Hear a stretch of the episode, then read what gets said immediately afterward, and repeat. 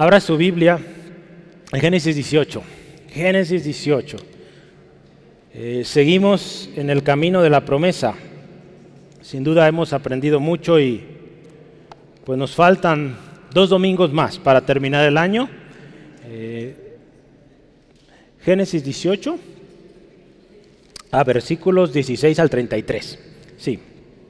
Génesis 18, a ver que aparezca ahí. Ahí está. 18 versículos 16 al 33. Le voy a invitar hoy, eh, tenga lista su Biblia, son varios versículos, los vamos a ir leyendo conforme vamos avanzando en el tema. Pero yo quiero decirle una cosa, vamos a terminar el año, el último culto o reunión del año va a ser el 25 de diciembre. Y este día vamos a hablar del cumplimiento de la promesa cuando nace Isaac. ¿sí? Entonces va a ser una reunión muy linda, muy especial. Pero hoy el camino de la promesa, hermano, nos va a llevar a interceder por otros. En el camino de la promesa, si usted quiere también la bendición, necesita orar por otros. ¿sí? Interceder por otros. La historia de Job nos enseña que fue hasta que Job oró por sus amigos que él fue librado de la aflicción. ¿Verdad? Usted ha visto esta historia. Hasta en ese momento que él ora por sus amigos, él es librado. ¿Sí? Dios quiere que usted y yo oremos, que intercedamos por nuestros amigos. ¿Cuántos están orando por sus amigos? Por su familia. Yo quiero preguntarle esto. ¿Estamos intercediendo por otros o solo hacemos o solo lo hacemos por nosotros mismos? ¿Qué de los que están en casa ¿Estás orando por ellos?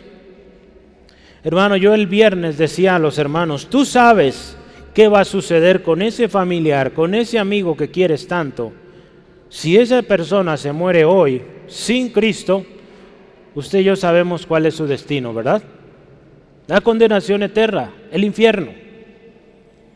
Yo les decía a los hermanos el viernes, esto nos debe llevar a orar, a interceder, clamar al Señor que esa persona, ese familiar, ese amigo, venga a Jesús. Porque de lo contrario, su destino, nada bueno. Y lo peor es que es eterno. ¿Sí? La historia de hoy nos habla de un hombre que intercedió por otros. Hemos hablado mucho sobre Abraham, su historia. Abraham, llamado también amigo de Dios, le fue revelado el plan que Dios tenía para destruir a estas ciudades de Sodoma y Gomorra, ciudades pecadoras. Muy similar a lo que usted y yo vivimos hoy. Y él no hizo esto, ¿verdad? Porque muchos dicen, se lo merecen, qué bueno, ya era hora. Muchos piensan así. Pero hoy el ejemplo de Abraham nos enseña que hay que pedir por aquellos que van rumbo al infierno. Abraham intercedió insistente, firme y también humildemente. Buscó la gracia de Dios y pidió misericordia por aquellas dos ciudades. ¿Sí? Yo hoy quiero que meditemos a través de la palabra cómo es que Abraham intercedió. Cada una de estas, eh, yo le puse intentos, nos enseña algo tremendo y vamos a meditarlo. ¿Sí, amén? ¿Qué le parece si cerramos los ojos y oramos? Padre, te bendecimos, te honramos. Damos gracias por esta tarde que nos concede la bendición de juntos escudriñar tu palabra. Señor, pedimos tu fortaleza en nuestros cuerpos. Señor, pedimos, Señor, tu palabra hoy ministrando, siendo ese alimento para nuestro espíritu. Señor, gracias, porque tú hoy estás aquí, Señor. Y creemos donde estás tú, Señor. Ahí hay libertad, Ahí donde tú estás hay gozo, alegría, libertad, sanidad. En esta tarde, Dios, pedimos fortaleza, mi hermano, mi hermana, Señor. Los tiempos que cada uno estamos pasando, dificultades, Señor, y que hoy tu palabra sea un bálsamo a nuestras vidas. Señor, todos aquí hemos pasado por aflicciones. Hoy vamos a orar los unos por los otros y también por aquellos que no te conocen. Te damos gracias en el nombre de Cristo. Amén, gloria a Dios. Vamos a leer del versículo 17 al 19. La palabra del Señor dice así. Y Jehová dijo, ¿Encubriré yo a Abraham lo que voy a hacer? Habiendo de ser Abraham una nación grande y fuerte, y habiendo de ser benditas en él todas las naciones de la tierra. Porque yo sé que mandará a sus hijos y a su casa después de sí que guarden el camino de Jehová, haciendo justicia y juicio, para que haga venir Jehová sobre Abraham lo que ha hablado acerca de él. Fíjese, Dios empieza aquí. ¿Encubriré yo a Abraham lo que estoy planeando? El otro día estábamos en una plática y, y hacían esta pregunta, ¿cuál es el mejor título que el hombre puede tener delante de Dios? ¿Alguien sabe? ¿Cuál es el mejor título que usted y yo podemos tener delante de Dios? Apóstol, maestro, obrero aprobado, ¿qué más? ¿Qué más? Mande, siervo, somos siervos, sí, obrero, sí, amigo, ahí está. Vea qué hermoso es esto, ser conocido delante de Dios como amigo de Dios. Abraham dice la palabra ahí en, si está anotando, Santiago 2.23, que fue llamado amigo de Dios. Qué hermoso es esto, ¿no, hermanos? Que seamos conocidos como amigos de Dios. Y la palabra de Dios lo registra, son pocos los hombres que habla así Dios de ellos. Enoch caminó con Dios. Dios se lo llevó. Un hombre que también tuvo una relación personal con Dios a tal grado o tan estrecha que el Señor se lo llevó. Entonces esto representa, hermanos, Abraham, amigo de Dios, un título muy especial porque se trata de un amor que hay de Dios hacia este hombre en este caso, pero también una, una relación de estrecha confianza, porque si usted se fija, ¿qué dice Dios ahí?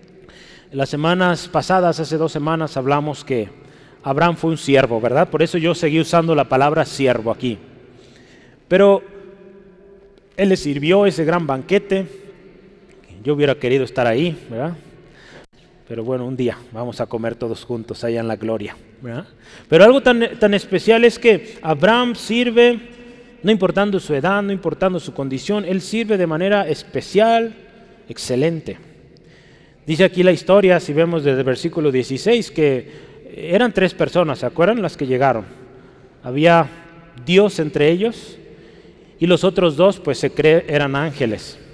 Dice aquí la palabra que esos varones, esos dos ángeles, se levantaron, miraron hacia Sodoma y Abraham iba acompañándolos.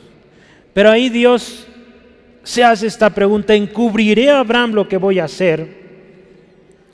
Esto es algo interesante, hermano, porque Abraham era amigo de Dios. Y entre amigos no hay secretos. ¿Sí, amén? Un amigo verdadero no le encubrimos, no le engañamos, no hay secretos. Todo lo sabe, tiene toda nuestra confianza. Por lo tanto, Dios nos enseña a través de esta pregunta que a un amigo, pues no se le encubren los planes. Dios amaba a Abraham y por lo tanto Él dice, encubriré a Abraham este plan, sabiendo que Abraham será una nación grande, que en Él van a ser benditas todas las naciones en una ocasión, hermanos, Jesús le dijo a sus discípulos esto, ya no los voy a llamar siervos, ¿sí? Porque dice la palabra, el siervo no sabe lo que hace su Señor, pero os llamaré, os he llamado amigos, porque todas las cosas que oí de mi Padre os las he dado a conocer. Así Jesús también, hermanos, nos ve como amigos y nos enseñó. Dada la amistad entre Dios y Abraham, Dios no le podía encubrir sus planes a su amigo. ¿Sí? ¿Por qué? Porque Dios, hermanos, conoce nuestro futuro. Ahí en el versículo 18, ¿verdad? Dice, habiendo de ser Abraham una nación grande, fuerte, y habiendo de ser benditas todas las naciones en él. Un gran propósito, un gran proyecto que Dios tenía para Abraham no podía ser fundado en engaño o en encubrir cosas, ¿verdad? Era amigo de Dios, Dios le haría saber sus planes. Muchas veces, hermanos, Dios no nos va a revelar todo el plan, ¿verdad? Nos va revelando, nos va enseñando, nos va ministrando, Y no nos da muchas veces los detalles finos de lo que va a suceder porque requiere un proceso. Todos aquí queremos servir a Dios, ¿verdad? Y Dios tiene cosas grandes para usted. Pero si el Señor nos revelara hoy todo lo que Él va a hacer en nosotros, podría ser muy peligroso. Porque si todavía no ha trabajado en nosotros el orgullo, pues se nos va a subir, ¿verdad? Tremendo. Primero nos tiene que humillar para que entendamos que toda la gloria es para Él. ¿Sí? Gloria a Dios. Se requiere una transformación, una renovación del entendimiento para que usted y yo, como dice Romanos 12.2, podamos entender la buena, la agradable y perfecta voluntad de Dios. Porque muchas veces no entendemos. Por eso le decía, si Dios nos revelara qué quiere hacer con nosotros, yo creo que nos, nos iría muy mal, por no decir otra cosa. Porque se necesita que nuestra mente sea transformada, que aprendamos a depender de Él, que tengamos o seamos hombres, mujeres de fe. Dios conoce nuestro futuro, hermanos. Y Él le dice, hermano, esto. Yo sé muy bien los planes que tengo para ustedes. Planes de bienestar y no de calamidad. Escuche esto a fin de darles un futuro y una esperanza.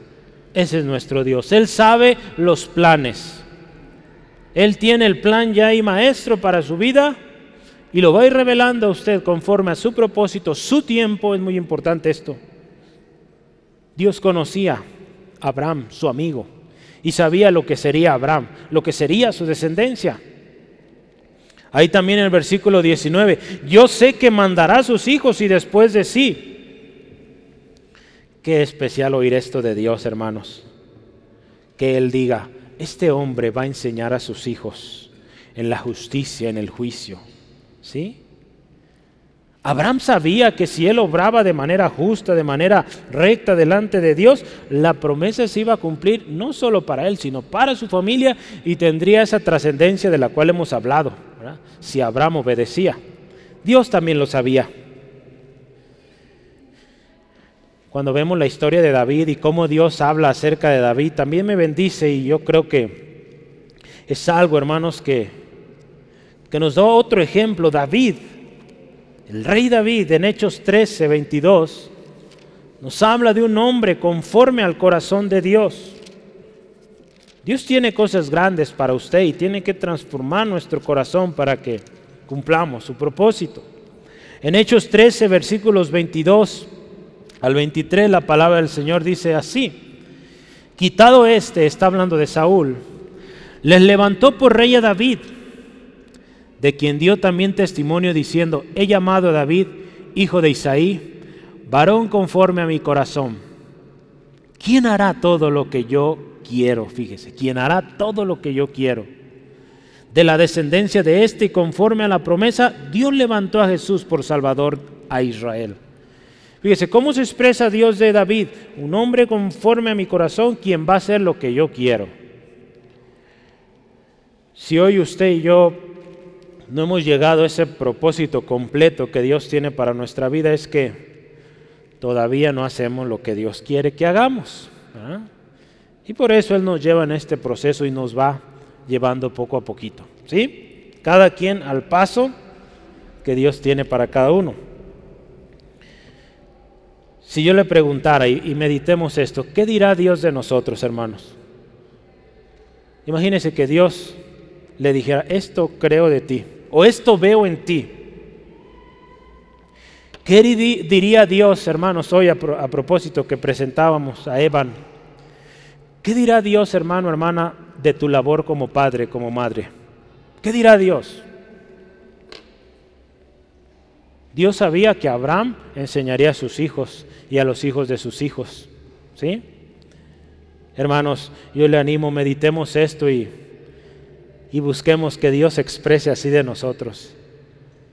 Este es un hombre que va a enseñar a sus hijos en mis caminos y que Él se agrade de esto.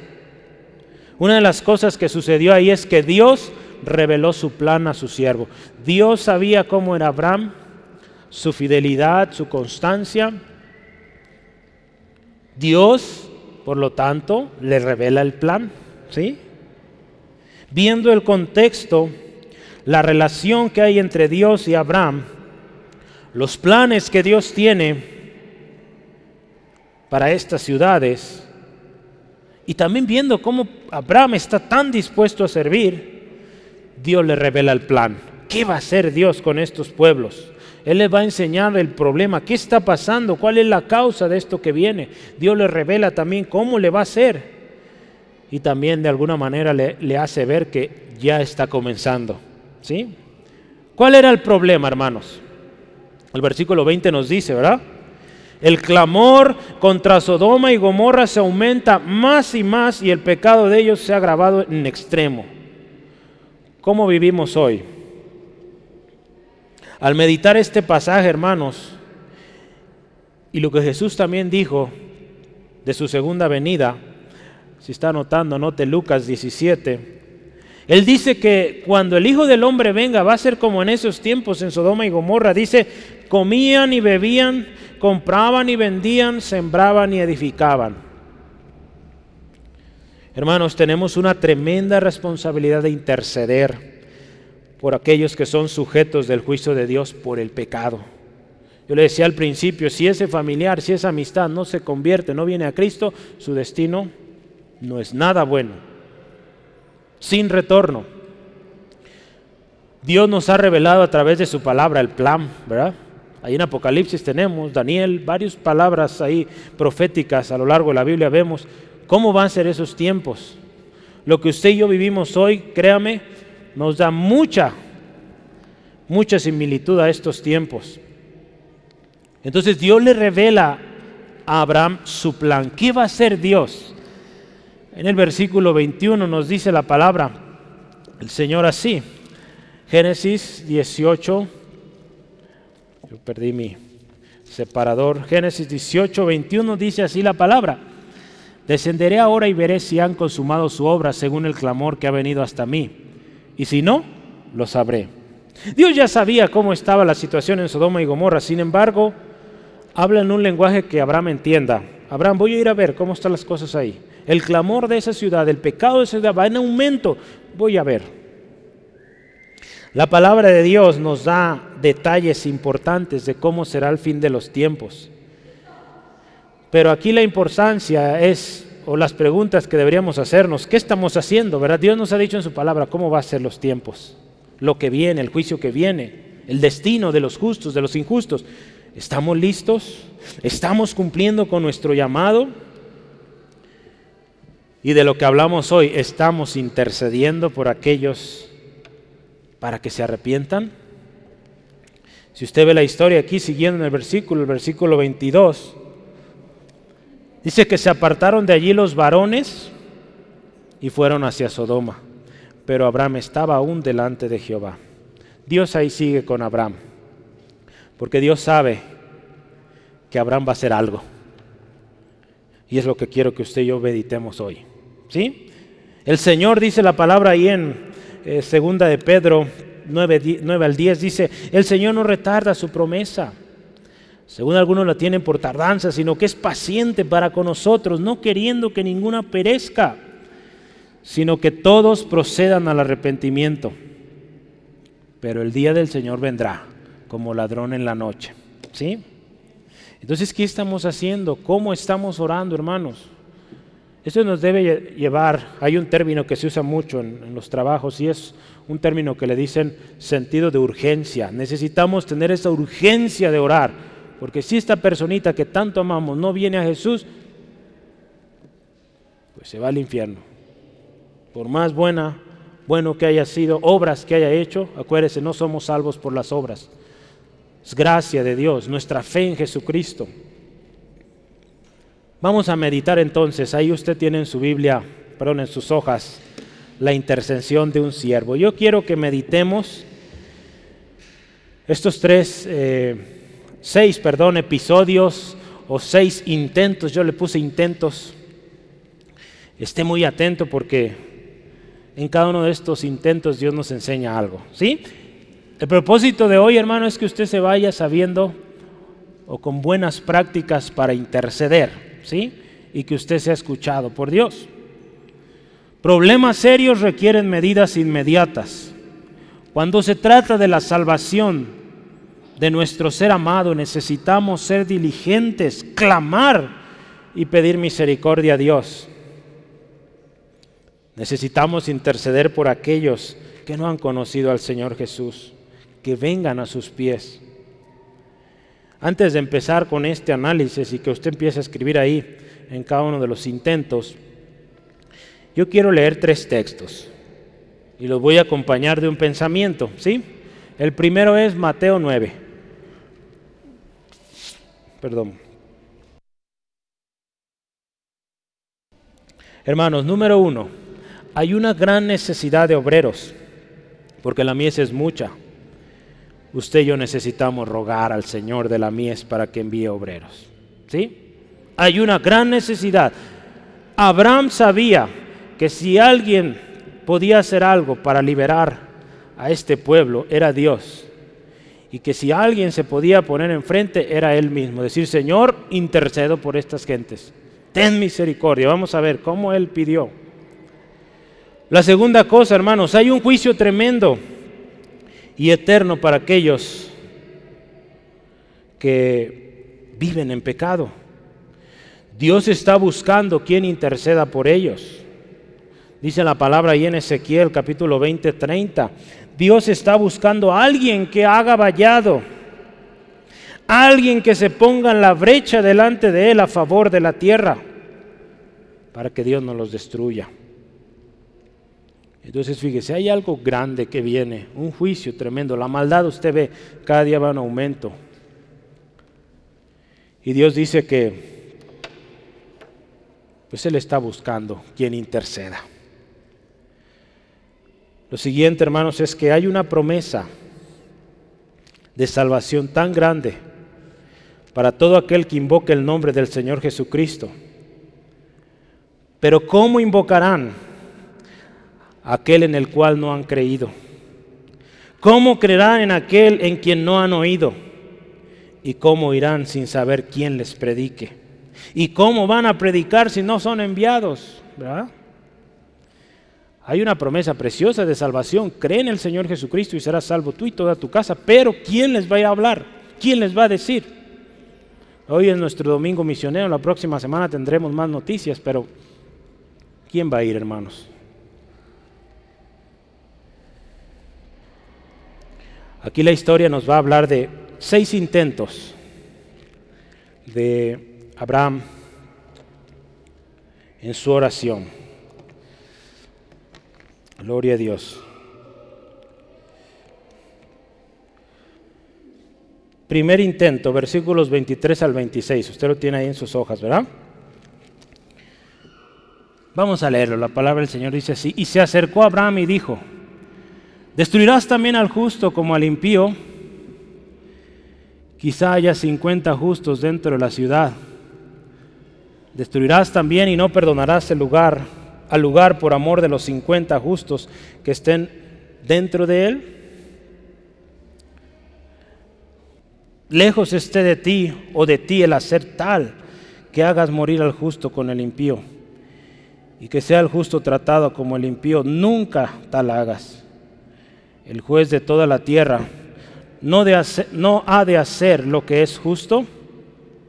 Entonces respondió Jehová, si hallare en Sodoma cincuenta justos dentro de la ciudad, perdonaré a todo este lugar por amor a ellos. ¿Sí? Primer intento, vamos otra vez. 23 al 26, fíjese.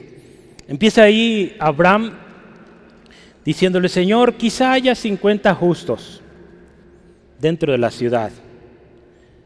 Tú siendo tan justo, siendo tan bueno, ¿destruirás a toda, a toda la ciudad por estos 50 justos que hay ahí? lo primero que yo quisiera que meditemos eh, aquí, y yo le animo en cada intento, usted va a notar por cuántos intercedió eh, Abraham. Empieza el conteo con 50. Yo me puse a meditar cada uno de estos intentos y el primero, fíjese qué dice. Y se acercó a Abraham y dijo, yo empiezo con esto, se acercó. ¿Qué nos indica esto? Confianza, se acercó a Dios. Dios, 23, ahí fíjese. ¿Destruirás también al justo con el impío? Hermanos, tenemos un Dios tan grande, tan hermoso, tan precioso, que debemos venir a Él con confianza. ¿Sí, amén? Cuando usted y yo venimos ante Él, siéntase con la total libertad de decir, Señor, ayúdame. Señor, te necesito. No puedo más con esto. Y Dios es misericordioso y grande. ¿Sí? Entonces dice aquí, Abraham se acercó, se acercó a su Señor e inicia su intercesión diciendo, Señor, ¿vas a destruir también al justo con el impío? Ahí en el versículo 25 vamos viendo, ahí dice, lejos de ti hacer tal, que hagas morir al justo con el impío y que sea el justo tratado como el impío. Nunca tal hagas. El justo de toda la tierra, no de hacer lo que es justo. ¿Qué está haciendo aquí Abraham? Él apela a la justicia de Dios. Dice, Señor, tú eres justo. Y tú no vas a matar a esta, toda esta ciudad porque hay, o puede haber justos ahí, ¿verdad? Porque si usted ve su frase, dice, quizá hay ahí 50 justos. Y fíjese, ante este primer intento de intercesión, Dios, fíjese qué le dice. ¿Qué le dice Dios? Vamos a ver el versículo 26. Entonces respondió Jehová, si hallar en Sodoma 50 justos dentro de la ciudad, perdonaré a todo este lugar por amor a ellos. Vea qué hermoso es nuestro Dios. Este Abraham vino así, hermanos, acercándose a Dios, llamando a la justicia de Dios, apelando a la justicia de Dios. Y nuestro Dios que es justo, le dijo, por amor a esos 50, no voy a destruir esta ciudad. ¿Sí? Vamos adelante, segundo intento, versículos 27 al 28, vea. Estamos aprendiendo a interceder. Entonces ya vimos acercándonos, apelando a la misericordia de Dios. Y ahora en el versículo 27, y Abraham replicó y dijo, he aquí ahora que he comenzado a hablar a mi Señor, aunque soy polvo y ceniza. Quizá faltaran de los 50 justos cinco. ¿Destruirás por aquellos cinco toda la ciudad? Y vea la respuesta de nuestro Dios justo, precioso no la destruiré si hallare allí 45. Abraham le va bajando, ¿verdad? Yo creo que él estaría bueno también para vender en el tianguis. Son buenos para eso. Pero fíjese, ¿qué, nos dice aquí esta, este segundo intento?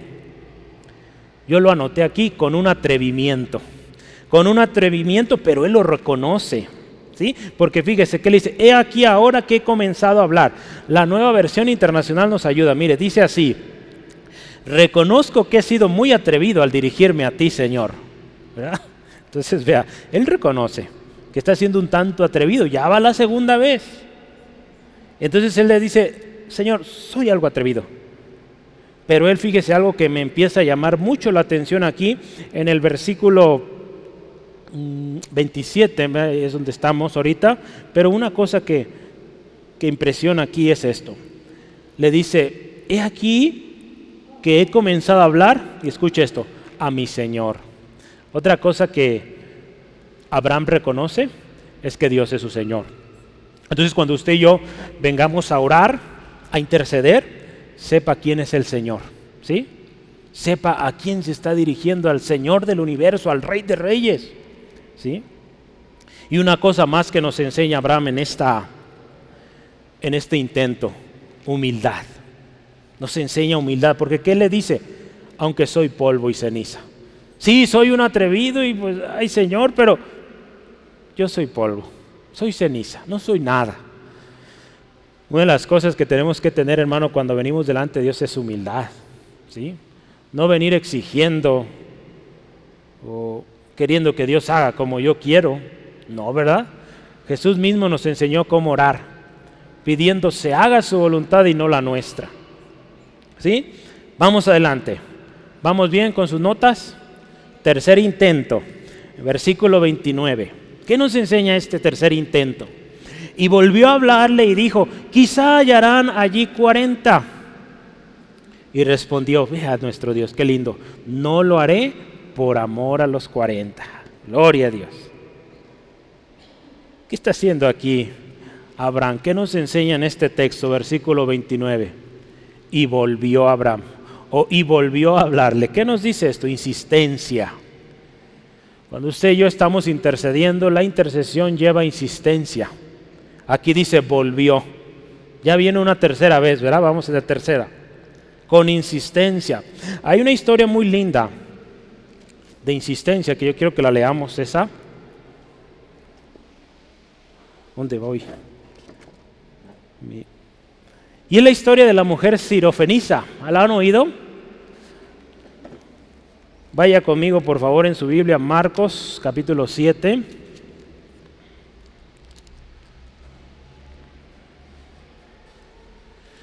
Versículos 24 al 30. Puede decir gloria a Dios, aleluya hermanos. Lo veo a veces muy serio y me pone más nervioso. Marcos 7, versículos 24 al 30. Vamos viendo esta historia. Qué tremenda enseñanza nos da de insistencia. Dice la palabra del Señor, levantándose de allí se fue a la región de Tiro y de Sidón. Y entrando a una casa no quiso que nadie lo supiese, pero no pudo esconderse, porque una mujer cuya hija tenía un espíritu inmundo, luego que oyó de él, vino y se postró a sus pies. La mujer era griega y sirofenicia de nación, y le rogaba que echase fuera de su hija al demonio. Pero Jesús le dijo, ve esto, deja primero que se sacien los hijos, porque no está bien tomar el pan de los hijos y echarlo a los perrillos. Respondió ella y le dijo, sí, Señor pero aún los perrillos debajo de la mesa comen de las migajas de los hijos. Entonces le dijo, por esta palabra ve, el demonio ha salido de tu hija y cuando llegó allá, cuando llegó ella, perdón, a su casa, halló que el demonio se había ido y a la hija acostada en la cama. Ve esta historia de insistencia. Efectivamente no había relación entre judíos este tipo de personas extranjeras. Pero ve ahí, Jesús también nos enseña. Jesús podía sanarlas sin problemas, pero nos enseña un corazón que insiste. No importando ahí su condición, que era rechazada por los judíos, ella había oído que un tal Jesús sanaba. Y ella vino a ese Jesús. Y ese Jesús liberó a su hija de esta aflicción. ¿sí? Entonces, algo nos enseña aquí Abraham en este tercer intento. Él vuelve. La respuesta de Dios sigue siendo con amor, con misericordia. ¿sí? Él le dice, no lo haré por amor a los 40. ¿sí? Nuestro Dios, dice la palabra, es misericordioso y clemente o compasivo, lento para la ira y grande en misericordia. en Salmos, capítulo 103, versículo 8. ¿Sí? Entonces vean, nuestro Dios es grande en misericordia. Cuarto intento, vamos. Versículo 30 dice, no se enoje ahora mi Señor si hablare. Quizás se hallarán ahí 30. Y respondió, no lo haré si hallo ahí 30. Wow. Ahora 30. ¿Qué hizo aquí Abraham cuando él le dice, no se enoje mi Señor si hablare. Voy a leer la nueva versión internacional. Dice, no se enoje mi Señor por permitirme seguir hablando. ¿Sí? O pero dice, permítame seguir hablando. ¿Qué hace aquí Abraham? Él busca la gracia de Dios. Señor, ten gracia, ten misericordia de mí. ¿Sí? Ahí vengo otra vez. Si hallares 20, ¿vas a destruir la ciudad? Y le dice el Señor, no. Si hay 20, no la destruyo. Hubo hombres en la Biblia, hermanos, que reconocieron haber visto Dios, o al menos una manifestación de Dios. Y pues él, fíjese, entre ellos tengo aquí a Moisés, perdón, Jacob. Eh, tenemos aquí hombres que reconocieron haber visto al Señor Isaías también. ¿Y qué hicieron ante la presencia de Dios? Pues verdad, reconocieron, se humillaron. ¿sí? En este intento que vamos cuarto, Abraham busca la gracia de Dios y dice, Señor, no te enojes. Ante la encomienda de sacar al pueblo de Israel, que era esclavo en Egipto, Moisés también buscó hallar gracia delante de Dios para que contara con todo su respaldo. Si está anotando, anote ahí Éxodo 33, 12 al 14. Señor, si he hallado gracia contigo, ve conmigo. ¿Sí? Vamos a verlo ese texto. Éxodo 33, 12 al 14.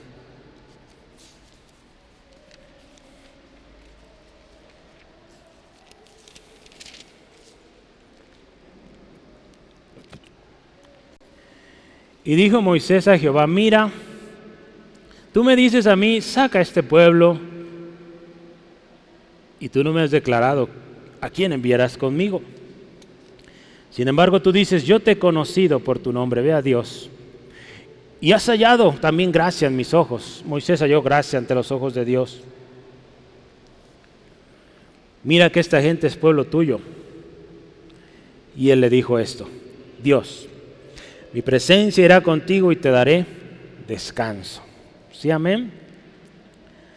Cuando usted y yo venimos al Señor buscando su gracia, su favor, Él trae descanso. ¿sí? Entonces, así es nuestro Dios. El quinto intento, vamos adelante, versículo 31.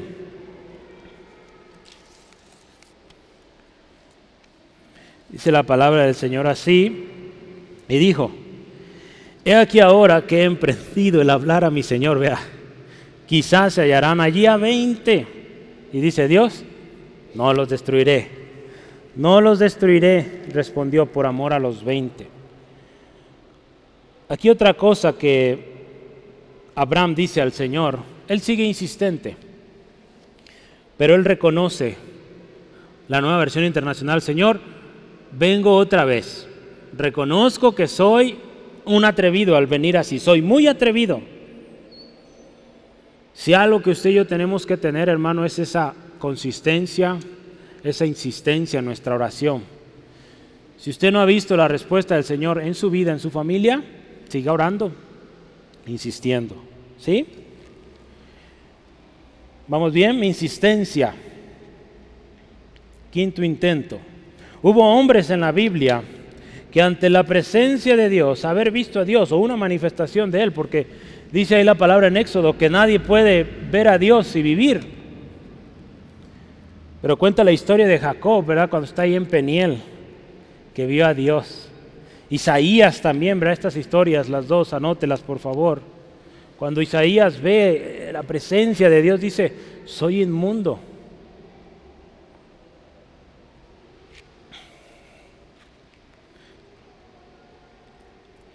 Hay un sexto intento, ¿verdad? ¿Sí? Volvió a decir, no se enoje ahora mi Señor si hablare solamente una vez más, o, o si hablo una vez más. Quizás se hallaran allí diez.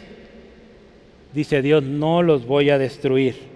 Entonces Dios vuelve a venir con la misma respuesta, diez. Lo más tremendo es que no hubo ni diez ni cinco. De los seis que iban a ser liberados, ¿qué dice la historia? Dos de ellos se quedaron, los yernos. Una de ellas, la mujer, la esposa de, eh, de Lot, se convirtió en estatua de sal. Y los otros tres que quedaron, Lot y sus hijas, un final terrible incesto, las hijas teniendo relaciones con su mismo padre. Vea, qué horrible esto. Sin embargo, Dios a través de esta historia, hermanos, nos enseña que debemos interceder. Dios sabía cómo vivía Sodoma, Gomorra. Dios sabía cómo vivían estas ciudades y Él quería ayudarles. Y Dios, hermanos, dice la palabra, lo oíamos hace rato, es tan paciente él no quiere que nadie perezca, sino que procedan al arrepentimiento. Y nos ha puesto a usted y a mí para que intercedamos. ¿Qué vamos a hacer, hermanos?